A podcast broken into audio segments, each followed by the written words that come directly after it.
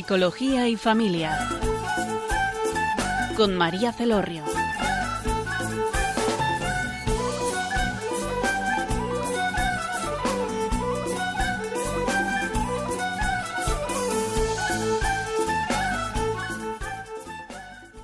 Hola, buenas tardes, queridos oyentes. Les habla María Celorrio desde Funes, Navarra.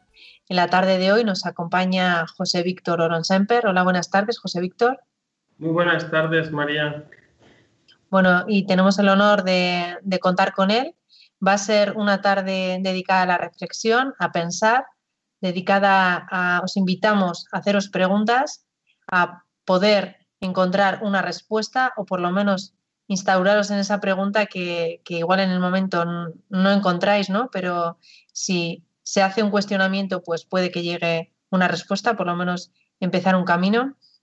Y vamos a empezar, a mí se me ha ocurrido, ¿no? Porque estamos en un momento pues muy singular y que debido a las circunstancias pues hemos podido llegar, hemos tenido más tiempo, ¿no? Para estar en casa, para poder también pensar, para poder cuestionarnos qué es lo que está pasando, por qué ha ocurrido o qué, sentido ha tenido todo esto que, estamos viviendo. Y mm, yo creo, eh, sinceramente, que, ha sido de verdad un tiempo propicio para reflexionar.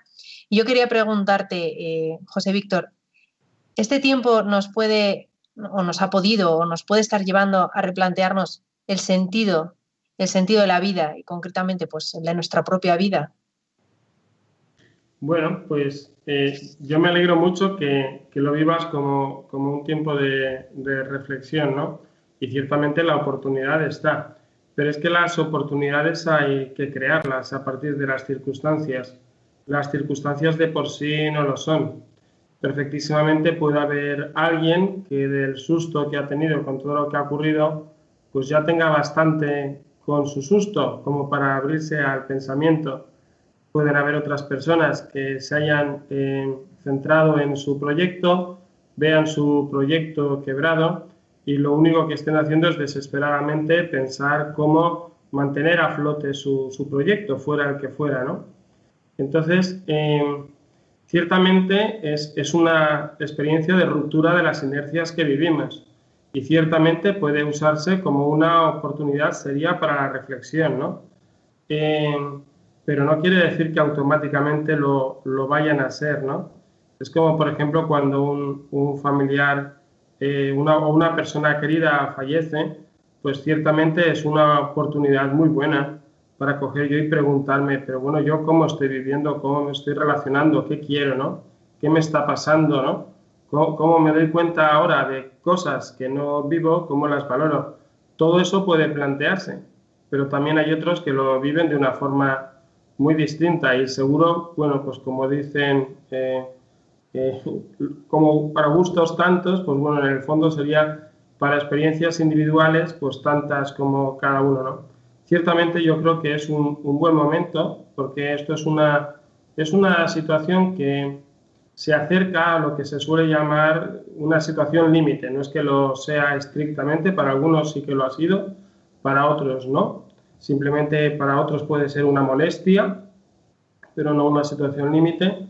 Tal vez para algunos, pues por la forma como les habrá golpeado la situación, sea una situación límite. Y en la situación límite, digamos que se nos caen las caretas porque vemos un poco el ridículo que hacemos en nuestro vivir ordinario, yendo de un sitio a otro, y, aflora, pues en el fondo, todo, todo lo que hay dentro, ¿no? Y entonces, en ese sentido, al descubrir uno lo que hay en su interioridad, pues puede preguntarse, ¿pero qué está pasando conmigo? ¿No? ¿Por qué vivo las cosas así? Luego, ciertamente es una posibilidad, pero como digo, las oportunidades hay que crearlas, ¿no? El mundo es mundo y el mundo no tiene sentido. El sentido eh, lo adquiere en la, medida de, en la medida que vivimos unas experiencias interpersonales en ese contexto determinado. O sea, que las circunstancias, pero sí que podríamos decir que las circunstancias nos pueden ayudar, aunque no automáticamente nos lleven a reflexionar. Eso sí que lo podríamos llegar a decir. Bueno, eh, insisto, es que eh, yo, creo que, hablar de una forma automática, eh, como para que en todos tenga que suponer la misma experiencia, es, es, difícil, ¿no? Porque siempre está el refrán ese de que cada uno es cada uno y tiene sus cada unadas, ¿no? Entonces, entonces eh, yo creo que ciertamente es una visión, una, una, situación propicia para ellos, sí que lo creo. Pero, eh, pero no quiere decir que todo el mundo lo esté viviendo así, ¿no? Porque también, por ejemplo, una cosa que encontramos que es una imagen que se repite hoy en día es que la gente está como con tal susto que reflexionar no está reflexionando nada. Lo único que piensa es cómo volver a lo de antes. Ya, ya, ¿no? Entonces, no se abre ningún espacio de reflexión, ¿no? Aunque el mundo se te caiga alrededor, uno está encerrado en su propia visión. Eso, eso puede ocurrir, ¿no? Ojalá sea una oportunidad para la reflexión, ¿no? y, esto que estamos, o sea, esto que nos estás contando, que no depende tanto de las circunstancias, sino de uno mismo, de su capacidad de decisión o capacidad de, de en ese momento pues reflexionar o cuestionarse, puede depender del momento vital en el que uno está viviendo o, o por qué unos sí y otros. Sí, segurísimo que sí. Es decir, eh, puede ser que a un, eh, un niño, pues digamos que ante esta situación de susto, la pregunta no es la reflexión, la pregunta es ¿dónde están mis papás? ¿no? Es decir, cuando un niño vive una situación que le rompe, que no la entiende, no quiere comprender la situación lo que quiere comprender es a sus padres, ¿no? Entonces, un niño se hará este tipo de pregunta, ¿no? Sobre todo cuanto más pequeño es así, ¿no? Eh, ocurre una cosa que no existía antes, ¿no? Y es que estamos encerrados en casa. Entonces, el niño no quiere comprender el coronavirus, ni quiere comprender el confinamiento, ni quiere comprender eso. Estoy hablando del niño pequeño, ¿no? Tres, cuatro años, una cosa así. Sino que ese niño lo que va a hacer es mirar a sus padres y quiere preguntarse, ¿no? ¿Dónde está mi padre, mi madre? ¿Cómo lo viven ellos? ¿no? esa va a ser su forma normal, creo yo, de situarse ante este contexto, ¿no? En la medida que van pasando los, los años y cada edad se plantea su reto, pues entonces yo creo que el reto cambia, ¿no? No será tampoco, no, tampoco lo vivirá igual. Pues aquel, aquella persona que sienta, ¿no? Que, que tiene sobre sus espaldas una carga y, eh, porque dice tengo que sacar adelante esto, de esto dependen personas o depende el bienestar de mi familia, ¿no? Mm, no lo viviría igual una persona así a una persona pues también mayor, ¿no? En el que le haya dado tiempo de ir y venir de sustos, ¿no? Entonces este, uno que ya ha pasado por una ida y vuelta de sustos, lo vivirá de otra forma. O sea, yo creo que hay que intentar evitar una visión eh, adultocéntrica, ¿no? Eh, es decir, donde no vemos cómo el niño ve la realidad, no vemos cómo el joven ve la realidad, ni siquiera vemos cómo el anciano ve la realidad. Solamente ¿no? desde esta franja de 40, 60 años parece que somos los que imprimimos visión a la realidad. Si, si nos abriéramos a las experiencias que abren los otros, yo creo que esto sería una buena oportunidad, abrirse a cómo los otros están viviendo y entendiendo, pues nos, nos, situaríamos de una forma también distinta, ¿no? nos, nos, ayudaríamos verdaderamente unos a otros. Puedo hacerme ¿no? este planteamiento, porque es un planteamiento muy serio sobre el sentido de la vida, el sentido de lo que está pasando, y no encontrar respuesta. O, o, piensas que por el mero hecho de cuestionarlo, de reflexionar, eh, ya, ya se abre un camino hacia el cambio. Sí, sí, sí que lo creo, o sea, porque es que yo creo que toda respuesta sobre el sentido de la vida va a ser siempre insatisfactoria, pero no es que vaya a ser insatisfactoria porque yo no le he encontrado el sentido de la vida, sino porque todo sentido es posible en función de cómo me encuentre con los demás. Eh, es decir, encontrar limitaciones a mi respuesta sobre el sentido de la vida, lo único que está mostrando no es que me he equivocado. Tal vez puede ser que me haya equivocado y tendré que pensarlo, pero no necesariamente tiene que ser que me haya equivocado, sino que es que descubro que hay una nueva forma de relacionarse con los demás que le da un nuevo sentido a la realidad vivida. ¿no? Entonces yo creo que la pregunta por el sentido es una pregunta abierta, porque eh, e, es un reflejo de que el ser humano puede crecer. Si el ser humano no pudiera crecer, pues una vez ha llegado a su situación tope de crecimiento y de relación con los demás, pues ese es el sentido de la vida.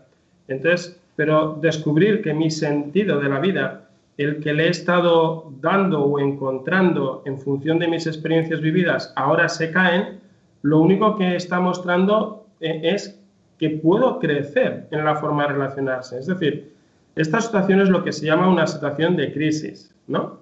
Eh, sería deseable vivirlo como una crisis, ¿no? Eh, ¿En qué sentido? Porque la crisis es justo el antecedente del crecimiento. O sea, si no hay crisis, no hay crecimiento. Porque la crisis quiere decir que mi forma de comprender el mundo eh, no da más de sí, no, no da más de sí, tiene un límite. Entonces, claro, que yo descubra que mi forma de comprender el mundo tiene un límite, no, no, quiere decir que yo esté equivocado. Podría estarlo, pero no quiere decir automáticamente que esté equivocado, sino que me he dado cuenta que se pueden abrir nuevas posibilidades de relación, ¿no?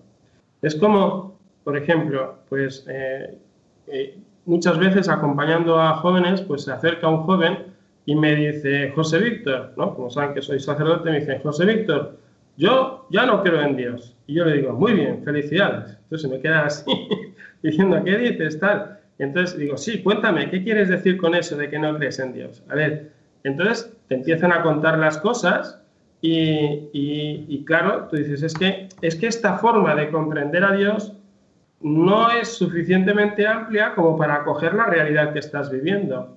Digo, es que me estás hablando con una fe de primera comunión. Es decir, tú imagínate que ahora te vistes con el traje de marinero de la primera comunión. Lo rompes como si fueras eh, el Hulk, este, ¿no? El hombre verde este, ¿no? Entonces, porque este traje no da de sí para poder acoger la realidad, ¿no? Pues las situaciones de crisis, cuando se rompen nuestros sentidos, es, mm, eh, es que nuestra forma de comprender el mundo no da de sí para comprender la realidad. No quiere decir que hayas dejado de creer de Dios, creer en Dios, ¿no? En el caso de este joven, sino que, o en el caso del coronavirus, mucha gente habrá visto a prueba su, su, forma de comprender el mundo, ¿no? Pero no quiere decir que, que te hayas equivocado, quiere decir que, puedes crecer, ¿no? Quiere decir que es que para vivir la realidad que te toca vivir, estas conceptualizaciones y creencias que teníamos no dan de sí para poder acoger la realidad en toda la riqueza. Entonces la crisis pasa a ser estupendo, eh, porque es la antesala del crecimiento. Si no hay crisis, no se crece. O sea, no se puede crecer eh, sin, de verdad. O sea, si uno quiere evitarse la angustia de la crisis, es lo mismo que evitar el crecimiento, ¿no? Por eso cuando a veces en educación se quiere hacer todo siempre como yendo de flor en flor, yo digo, entonces, si uno no descubre las limitaciones, no entra en crisis. Si no entra en crisis, ¿no? Hay una teoría de educación muy interesante, que es la teoría del pozo, ¿no? Que hace falta entrar al pozo, ¿no? Entonces, yo creo que esta es la, experiencia a la, que, a la que somos, yo creo que invitados, ¿no? Por decirlo de una forma poética, por las propias circunstancias, ¿no? Claro, esto que, estás hablando, ¿no? Y em, contrasta un poco con, los valores que, yo veo desde mi pues, pequeño prisma, ¿no? Mi pobre prisma acerca de, la sociedad, ¿no? Que son unos valores de que, sobre todo de búsqueda de soluciones, de, no hay problema, de vamos a ver qué se puede hacer, ¿no? Em, de éxito también. Y claro, es, como otro camino totalmente diferente ¿Y tú crees que, estos valores que existen, ¿no? que hay, mm, pueden ayudar a buscarnos este sentido de lo, de lo, que está ocurriendo, lo que nos está pasando o del sentido de la vida? ¿O, o nos puede, o nos llevan más a, no sé, más a la desesperanza, decir mm, qué sentido tiene esto si, no encuentro la solución y lo que tengo que hacer es encontrar la solución, si eh, eh, me están diciendo que hay que evitar el sufrimiento o el dolor o, esto no tiene ningún sentido y, mi realidad es esta, ¿no? que estoy sufriendo, que, sé que o estoy enferma o, no puedo salir de casa que quisiera salir o, me encuentro con, mi realidad que, que, que, no es la que me gustaría. ¿no? Sí, o sea, yo creo que ciertamente estos, estos valores, esta perspectiva, estas dinámicas, ¿no? O estas, eh, estas formas de relacionarnos con el mundo y con nosotros mismos, desde luego no, no, se muestran, como te diría yo, como con suficiente riqueza y amplitud como para poder acoger esta realidad. Eso sí, pero que mostrar, o sea, mejor dicho, pero que encontrar las limitaciones a mi forma de vivir el mundo, porque veo un poco que hago el ridículo, porque, porque está cayendo lo que daba yo por estable, lo que sea, encontrar las limitaciones a mis formas de creer, comprender y dar sentido o encontrar sentido al mundo, no quiere decir que yo dé el paso de confianza a, replanteármelo todo. Es decir, em, yo, conozco personas, yo conozco personas que, les han diagnosticado un cáncer eh, como enfermedad terminal em, y ante esa situación, pues uno dice, es que eh, preocuparme por esto, por aquello es ridículo. Y entonces uno ve que ciertos valores dices, es que, es que no me sirven para poder vivir esto. O sea, porque es que, es que es como este traje de primera comunión. Es que, es que lo reviento por todos lados, no me sirven. Pero ante ese mismo acontecimiento yo he visto personas que han usado ese acontecimiento, el anuncio de su fallecimiento, como una oportunidad de encontrar una nueva forma de relación con otras personas y más intensa, viviendo el cariño y el encuentro. Y también he visto personas que por el susto o por las circunstancias que fueran y sin querer hacer ningún tipo de juicio, literalmente han vivido como diciendo, yo me hundo, pero conmigo arrastro a todos los que puedo. O sea, es que eso, mm, es decir, encontrar las limitaciones no quiere decir que yo del salto, porque claro, abrirse a una nueva experiencia de, de replantearme, entonces, si mi forma de dar sentido no, no, no da juego para poder vivir la realidad, ¿cómo vivo la realidad? Entonces, claro, para responder esa pregunta, esa persona hace falta que tenga confianza. Es decir, un, joven, un joven, por ejemplo, tiene que responder la pregunta de quién soy yo. Mientras la va respondiendo, por ejemplo, se pone una careta, ¿no? Dice, ah, pues yo soy montañista, ¿no? Y, y puede ser que se ponga a hacer de montañista y descubra que no, que no quería ser montañista. Entonces, se tiene que quitar la careta e ir probando otras hasta que vaya encontrando un poco en la que se identifique más, ¿no? Pero claro, un joven, ¿por qué se va a quitar una careta? Tú a veces te encuentras un joven que se sociabiliza rápidamente porque se hace el payaso del grupo. Pero no es, no, es que no, no disfruta de ser el payaso, pero es que sus amigos le han aceptado como el payaso o le han aceptado como el que insulta, como el gamberro, lo que fuera. Ese joven, cuando descubre que lo suyo no es eso, pues lo que tendría que hacer es quitarse la careta y probar otra forma de ser. Pero ¿por qué se va a quitar un joven la careta? ¿O por qué una persona de 50, 60 años que tiene un proyecto y ha entendido que la vida es esto y ve que no le funciona su forma de comprender la vida, ¿por qué va a dejarlo y va a empezar como si fuera un niño a buscar un nuevo sentido? Es el mismo motivo, es decir, ¿por qué un joven deja sus caretas ¿O por qué un, adulto de 50 años es capaz de decir, empiezo a plantearme todo desde cero? Solo hay una respuesta, y es, si esa persona vive una experiencia de confianza basal, entonces dices, puedo quitarme la careta o puedo reconocer las limitaciones de mi forma de vivir. Pero si una persona no vive esa confianza basal, lo que va a hacer es defender a ultranza la careta y defender su forma de vivir y entender el mundo. Es decir, y esa confianza basal, por ejemplo, en un joven se lo da a su familia. Si ese joven sabe que su familia le quiere sí o sí siempre y se da cuenta que hace el ridículo defendiendo una careta, la dejará porque sabe que su familia le va a querer igual y ensayará otra forma de ser. Pero, y exactamente igual una persona adulta, una persona adulta de 50 años que encuentra sus límites, ¿Por qué va a ser humilde y encontrar eh, esa disposición para decir, dejo esta forma de entender el mundo y me pongo a buscar como si fuera un niño o un joven otra vez, ¿no? Pues porque vive esa confianza basal de poder decirme equivocado. Pero sí, claro, si ese joven dice, yo no tengo tal familia de referencia, o ese adulto dice, yo no tengo esa experiencia de confianza y tranquilidad, ¿qué hago? Pues defiendo a ultranza mi postura. Entonces no, no, no, puedo permitirme el lujo de ensayar un nuevo significado al mundo. No puedo permitirme ese lujo. Pero mm, por eso digo que, tampoco hay que culpabilizar al que en estas situaciones de ruptura se cierra sobre sí mismo, porque eh, ciertamente no le hace bien, pero no vamos a decirle que es culpable, porque también la vida nos permite abrirnos a lo que nos permite abrirnos, según la historia que hemos vivido, ¿no? Entonces eso hay que, eh, yo creo que tenerlo presente. Bueno, eh, creo que estamos haciendo unas reflexiones de, mucho calado, ¿no? incluso trascendentales, que os invito a que os toméis un tiempo para, pues, para hacerlas a vosotros mismos, ¿no?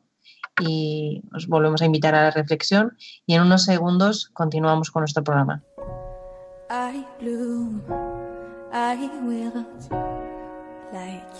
Flower in the wild. I find guidance in the glow of northern lights. I breathe in deep and I close my eyes. I search,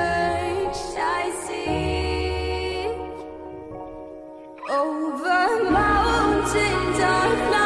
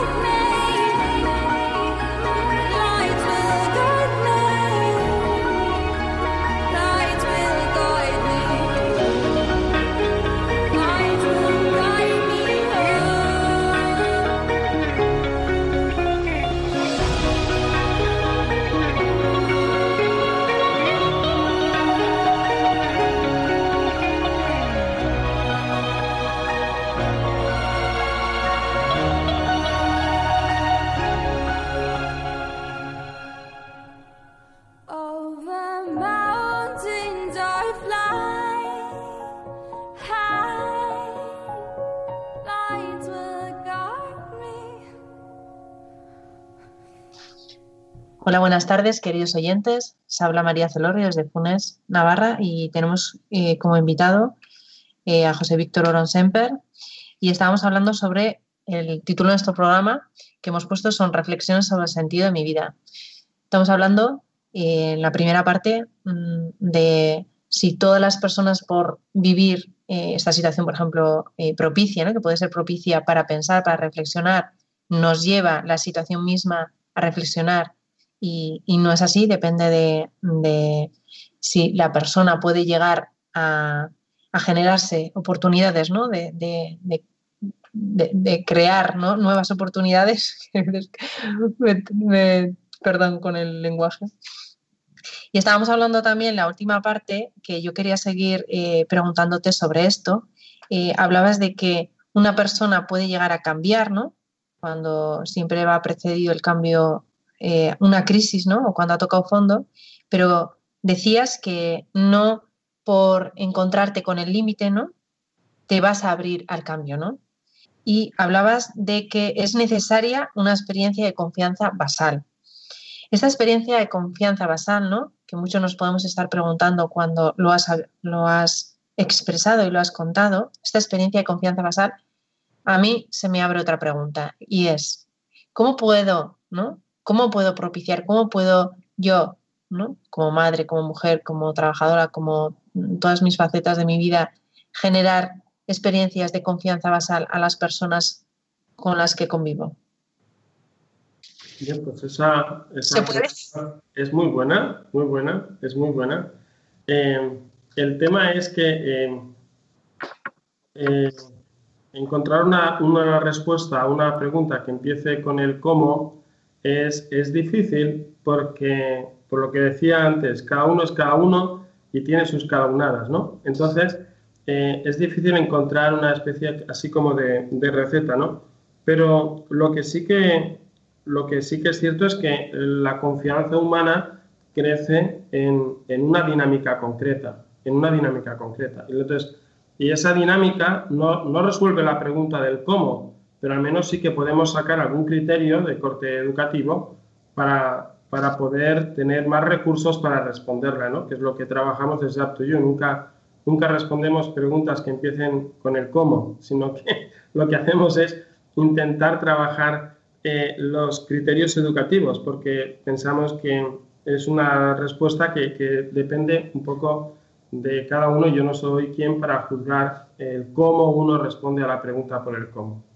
Entonces, pero bueno, si entramos en la, en la dinámica, en el criterio educativo, en cuál es la dinámica humana que genera confianza, pues eh, eso se puede estudiar con tranquilidad. Eh, pues yendo a, los psicólogos que han estudiado el, desarrollo psicosocial, ¿no? Eh, y entonces uno va descubriendo, ¿no? Cómo ese niño pequeño eh, entra en confianza. Es muy importante, porque además hay muchos psicólogos que, yo los he escuchado que dicen, no, los niños lo primero que hacen es buscar seguridad. Yo dije, bueno, bueno, pues no lo tengo tan claro. No, eh, no lo tengo tan claro, porque claro, de hecho hay un psicoanalista que a mí me gusta mucho, es Kohut, eh, que, que no dice eso. Dice, los niños nacen con una eh, confianza innata, es decir, el niño nace con una disposición a la confianza, que la vida se la confirmará o la vida se la negará. Y cuando la vida se la niega, entonces el niño busca seguridad. Entonces, si la mayoría de los psicólogos encuentran que los niños van buscando seguridad, no es porque lo natural del ser humano sea búsqueda de seguridad, sino porque muchos niños han sufrido tanto como para que yo lo que vea es que todo el mundo va buscando seguridad. Pero la disposición innata es abrirse a la confianza, que puede ser confirmada o negada. Una confianza confirmada pasa por la experiencia de la sorpresa de la acogida siempre. Es decir, el otro me acoge a mí más allá de mis propias características. Me acoge a mí.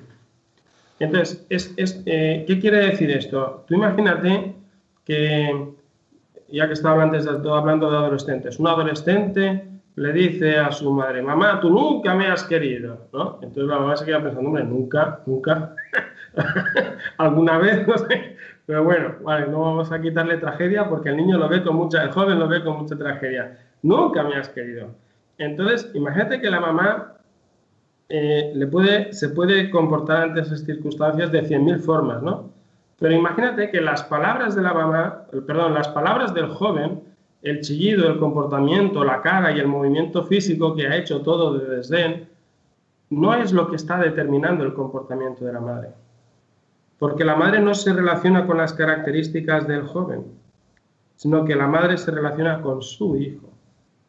Entonces, y resulta que entonces el, joven igual se sorprende, tal vez en ese momento no, porque vive lo que vive y tal vez un tiempo después eh, pueda entrar en esa reflexión. Ojalá, ¿no? Y entonces se da cuenta y dice, pues mi madre no se ha comportado conmigo en función de cómo yo me he comportado con ella.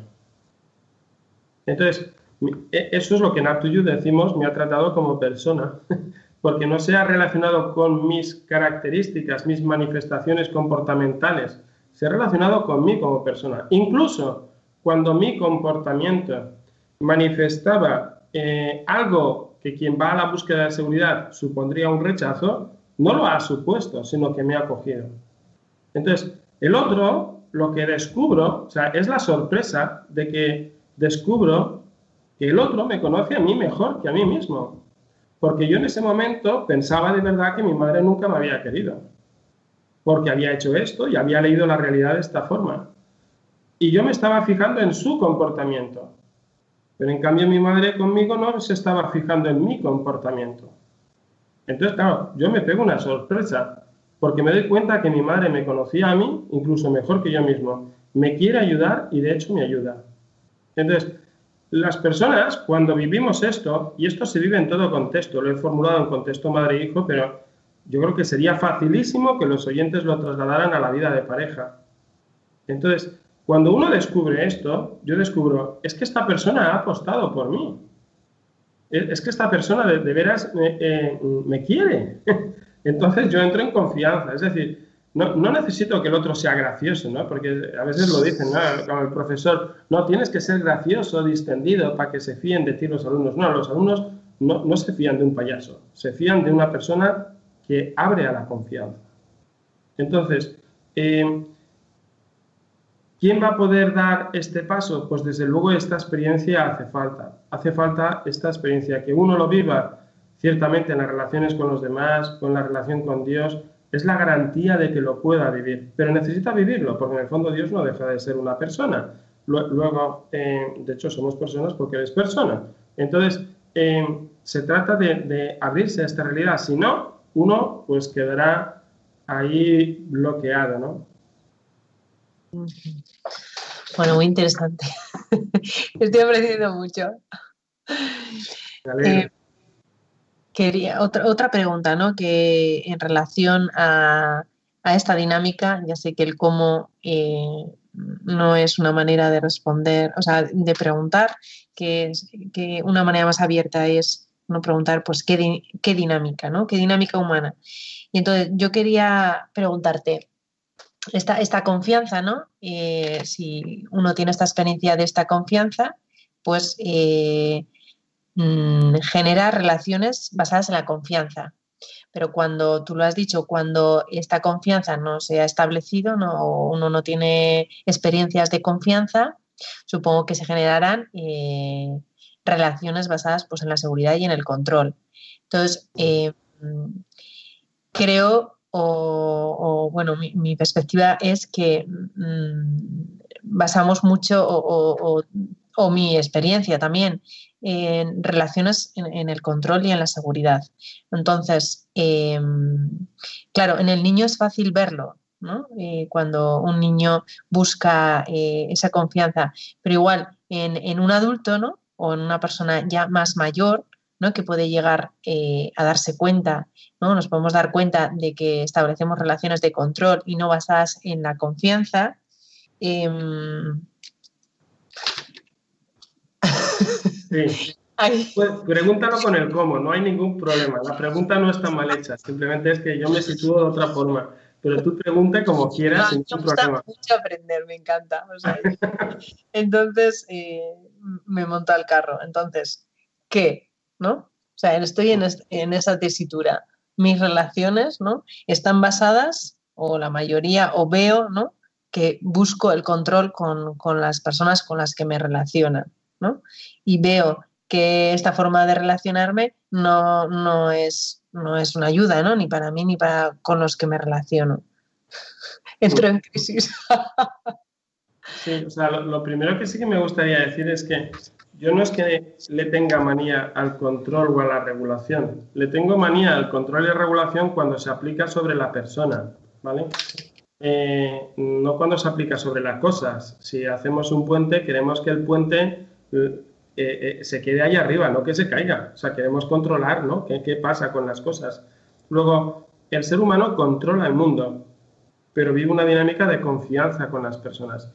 El control es la forma como la actividad del ser humano se proyecta sobre el mundo. Y la confianza es el nombre que recibe la actividad que recibe el ser humano cuando se proyecta en el encuentro interpersonal con otra persona. Entonces, em, el problema está que esta sociedad, digamos que eh, invierte, pero bueno, esta sociedad, tampoco es que eso ocurra ahora, es que vivimos como en un estado patológico perpetuo. Es decir, mm, en lugar de confiar en las personas y controlar las cosas, Porque si tú tienes el ordenador y aprietas la letra A, quieres que en la pantalla aparezca la letra A, no la ve, luego hay un ejercicio de control. Controlamos el mundo.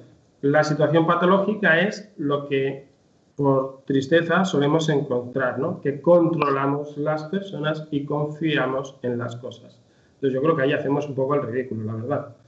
Pero ahí vivimos, haciendo solemnemente el ridículo, ¿no? Entonces, la, pregunta que tú haces, ¿no? De, cómo, si yo estoy instaurado en el control, por ejemplo, ¿no? Dices, pues sí, la verdad es que me obsesiono con tal, ¿no? A todas horas. Em, y de cómo me abro a la confianza, ¿no? Y es la pregunta del, cómo, ¿no? Que, de forma natural nos surge. Bien, pues volvemos otra vez a, lo mismo, es decir, mm, necesito, antes de ir hacia adelante, ir hacia atrás porque ya es un gran paso, ya es un gran paso en primer momento reconocer que vivo controlando. Porque, porque, porque no es tan fácil reconocerlo, ¿eh? porque podemos, eh, eh, yo qué sé, el, hijo le puede decir al padre, ¿no? Es que eres un controlador. y entonces el padre coger y decirle, no, no, no, no, es que tú eres un insensato. y puede ser que el padre sea un controlador y, no se abra a la posibilidad de reconocerlo. Luego, primero no es tan fácil reconocerlo. Luego, lo primero sería reconocerlo. Y esto no es nada fácil, porque es como cuando hablas con una persona violenta y dices, tú eres un violento. Y yo, no, yo no soy un violento, yo soy fuerte y el otro es un intrometido, que no se meta y verás cómo no pasa nada.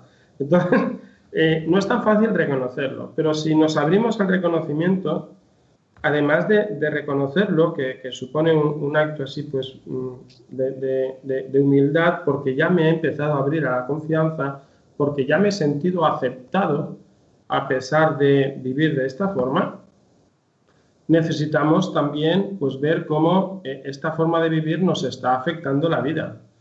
Eso lo necesitamos conocer también.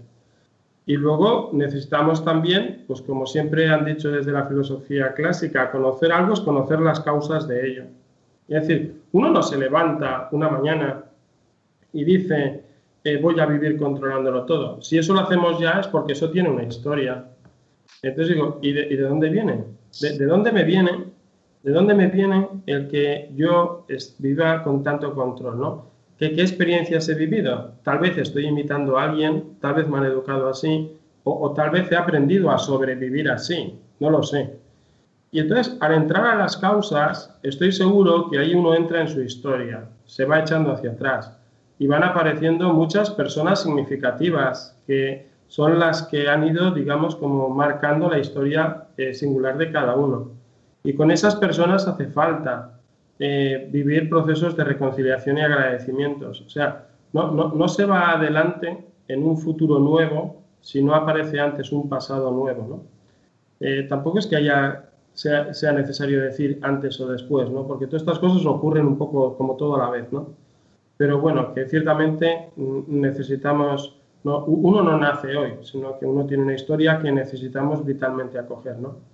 Y generar eh, experiencias nuevas, ¿no? O sea, es, un proceso eh, pues, pues largo, pero posible. En el fondo es un proceso de humanización. Bueno, vamos a, pasar a, escuchar una canción que nos puede ayudar a pensar o repensar todo lo que estamos hablando y en unos segundos continuamos.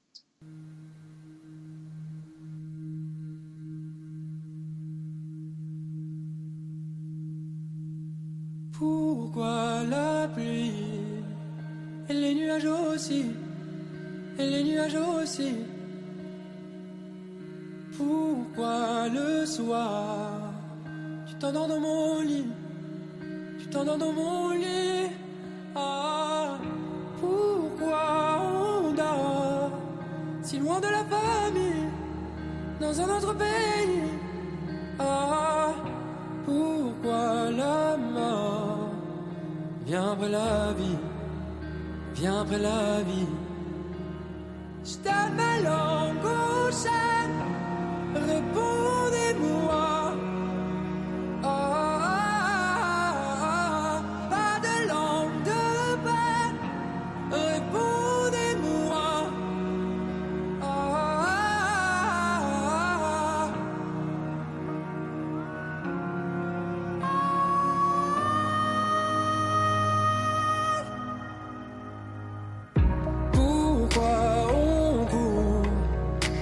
S'arrêter, sans jamais s'arrêter.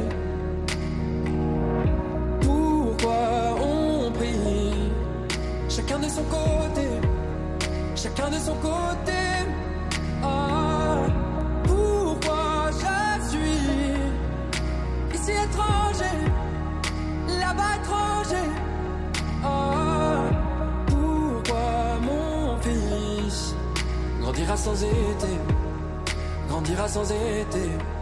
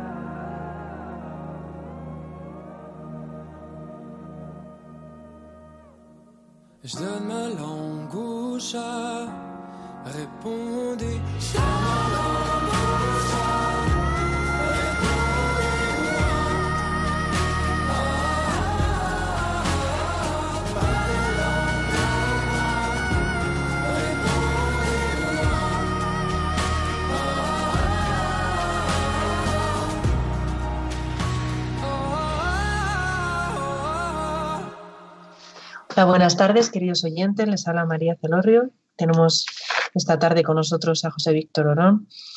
Eh, yo eh, te quiero hacer una, una pregunta que es verdad que, que, mm, me cuesta hacerla porque mm, bueno, pues es una situación que mm, la ha podido ver, pues o, no, lo familias, ¿no? Personas que es de mucho dolor y mucho sufrimiento y, y hay veces que no se llega a entender, ¿no? Eh, el por qué. Hay personas ¿no? que, que se desesperan, los índices de, de suicidios eh, aumentan, ¿no? Y, y en, en, nuestra sociedad, pase lo que pase, ¿no? Ahora, pues ahora no se habla tanto de esto porque ahora está todo como el único tema parece que es el coronavirus, pero siguen ocurriendo, ¿no? Eh, estas personas pues no encuentran sentido a su vida y, y llegan a, a provocar su propia muerte. ¿Piensas, José Víctor, crees que eh, es una búsqueda de, de, de, salida a su dolor, a su sufrimiento, porque mismamente no han encontrado el sentido a sus vidas? ¿O son muchas, muchas cosas de las que habría que hablar en, en, esta situación? Como en todo lo humano siempre hay muchas cosas de las que hablar porque si está algo claro es que somos muy complicados y, todo, y todo nos afecta. Pero desde luego yo creo que no se puede entender el, el, tema del suicidio al margen del tema del sentido. Eso sí que al menos yo tengo esa postura. No, es una postura compartida. ¿eh? Hay gente que, dice, no, es que es una cuestión de enfermedad porque ha tenido algún tipo de enfermedad eh, psicológica o psiquiátrica, ¿no? Porque es verdad que el 90% de los que eh, llegan al, al, al, suicidio pues eh, tienen este antecedente, ¿no? Pero bueno, eso es absolutamente insuficiente, porque de los que viven situaciones depresivas o de tal, bueno, solamente es el 10% de los que llegan al suicidio. Luego una cosa no explica ahora, la otra será como una condición necesaria, que dirían en matemáticas, pero no necesaria y suficiente, ¿no? Entonces, eh, yo creo de verdad que hace falta entrar al, al tema del, del, sentido, porque quitarse la vida pues en el, fondo uno tiene que pensar, ciertamente es que hay un valor, es decir, la, hay que saber que, que, que, el ser humano nunca hace nada absurdo, o sea, ni siquiera suicidarse es absurdo. Será absurdo para quien lo ve, pero para quien lo vive es la salida más lógica y coherente. O sea, el ser humano no hace nada absurdo, ¿no? Eh, desde su punto de vista, ¿no? No puede ir contra su razón en ese sentido, ¿no? Eh, entonces, esa persona eh, encuentra un valor a esa acción que está haciendo, porque piensa que, de verdad su ausencia es muchísimo mejor que su presencia, ¿no? Entonces, eh, y, para eso hace falta mmm, que, eh, antes estaba diciendo que el sentido y el significado de la vida se adquiere por cómo una realidad se inserta en las relaciones interpersonales. Pero si yo descubro que mi vida no consigue insertarse, o sea, que mi propia experiencia vital no, me está sirviendo para el encuentro con los demás, entonces mi vida va entrando en una especie de absurdo, eh, o mejor dicho, el encuentro con el otro se convierte en un absurdo y se convierte en algo significativo el dejar de estar aquí. Entonces, eh, lo que pasa es que aquí hay un misterio y ciertamente es muy difícil. Eh, me resulta muy difícil querer hablar de una forma pues, dura con estas explicaciones porque sería muy fácil que si aquí nos está escuchando algún alguien con algún familiar que se ha suicidado, lo, pueda esto leer de una forma culpabilizadora sobre él. Y, obviamente no es eso lo que pretendo ni de lejos, ¿vale? Porque además em, uno puede estar atendiendo al otro, pero el problema es el otro, eh, cómo le está dando significado a la vida por cómo está entendiendo lo que está siendo la experiencia de encuentro. ¿no? Entonces, lo que necesitamos eh, para salir de este absurdo es volver a ver como significativo el encuentro con el otro. Entonces, claro, eh, mm, ¿qué es lo que hace falta? Porque a veces, claro, tú, ¿y qué le dirías a una persona que está deprimida? ¿no? Y dices, pues voy y le digo, ánimo. Y digo, hombre, pero ¿por qué le dices justo que ejercite lo que no tiene? eso no se puede pedir. O sea, yo no puedo ir a un cojo y decirle, ánimo, anda. no, no, porque si, si tú me pides que haga la acción para la cual no tengo recursos, lo que estás haciendo es hundiéndome más en la miseria, porque constato que no puedo andar. Luego, a un cojo no hay que decirle que ande. ¿eh? ¿A quién decimos ánimo? Pues a quien tiene el ánimo, y aunque estará un poquito decaído, y, y le decimos que para adelante. Pero para una persona que no tiene el ánimo, porque, porque no le encuentra significado, no se trata de ayudarle para que encuentre significado en un futuro. Esa persona es muy exigente y necesita encontrar significado ahora. Eh, eh, es decir, hay muchos eh, psicoanalistas que dicen que hay ciertas enfermedades que presuponen la salud. Es decir, hay enfermedades que no se pueden tener si uno no está sano. Es decir, eh, por ejemplo, la depresión. La depresión supone una conciencia del yo. Si yo no tengo conciencia del yo, no puedo entrar en depresión. O, la vergüenza. Para poder sentir ¿no? la, emoción de la vergüenza, necesito saberme persona, porque la vergüenza es un rechazo personal. Pero si yo no me siento persona, pues nunca tengo vergüenza, que es lo que ocurre en algunos barrios de gente pobre, pobre, maltratada, que, viven como sin vergüenza, pero viven sin vergüenza porque, no pueden sentir vergüenza. Porque para sentir vergüenza hace falta que yo me sepa persona, porque la vergüenza es un rechazo personal. Si, si no me sé persona, nunca puedo sentir vergüenza, ¿no? Entonces, hay ciertas situaciones que presuponen salud, ¿no? Y, en este sentido, la depresión, que suele ser eh, la situación de, enfermedad que, más común se encuentra, en, personas que se, han suicidado presupone una salud. Es decir, tiene que haber una exigencia de que, mm, de que no cualquier forma de vivir vale la pena. Entonces, em, insisto, hay que tener mucho cuidado porque además la depresión puede ser por 100.000 causas, ¿no? Dicen causas endógenas, causas exógenas, hay, de todo, ¿no? Entonces, si cualquiera de las cosas que digo, eh, alguien lo descodifica en términos de, reproche personal, pues sencillamente que, me deje por ignorante y ya está, que se quede tranquilo, que no lo haga, sino que simplemente se trata de, intentar eh, poder repensar esto, ¿no? Pero a, una persona que, que, vive esto, yo creo que el centro está en que esa persona encuentre significado ya, no en el futuro, y lo encontrará por cómo lo que vive está suponiendo en el encuentro interpersonal con los demás. Bueno, muchas gracias José Víctor. Ya damos por finalizado nuestro programa. Ya se termina. Muchas gracias por acompañarnos. Ha sido de nuevo un placer. y bueno, esperemos que, que poder volver a contar contigo. y, y nada, ánimo en todos tus proyectos, investigaciones y en todos tus cometidos. Y, nada, hasta... Gracias a vosotros por la confianza también. Pues sí, confiamos en ti, está claro. bueno, a todos los oyentes os animamos que continuéis en la sintonía de Radio María. Un saludo y buenas tardes.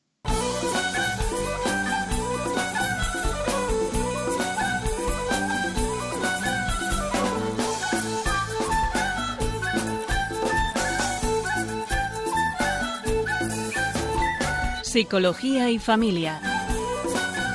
Con María Celorrio.